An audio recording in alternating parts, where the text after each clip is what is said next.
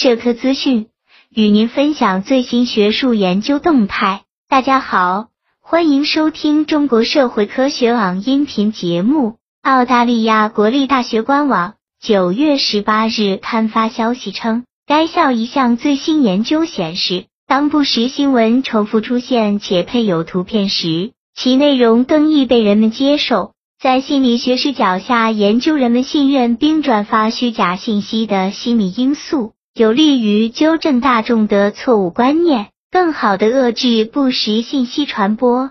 研究人员发现，人们在阅读新闻时易受到偏见影响，社交平台助长了不实新闻的传播。澳大利亚国立大学心理学讲师艾琳·纽曼表示，人们通常认为新闻配图有助于他们理解某个事件，但并不会影响他们对事实的看法。只有百分之十的受访者表示，图片会增加新闻可信度。这表明图片的作用是隐性的、潜移默化的。媒体平台上的大量图片不仅会让人们对事实的判断产生偏差，还会扭曲人们的知识或记忆。纽曼强调，尽管人们对自己辨别事实与虚构、真相与谎言的能力充满信心。但从更广层面的研究来看，辨别真相并不容易。如果人们忽略了图片的讽喻、装饰等功能，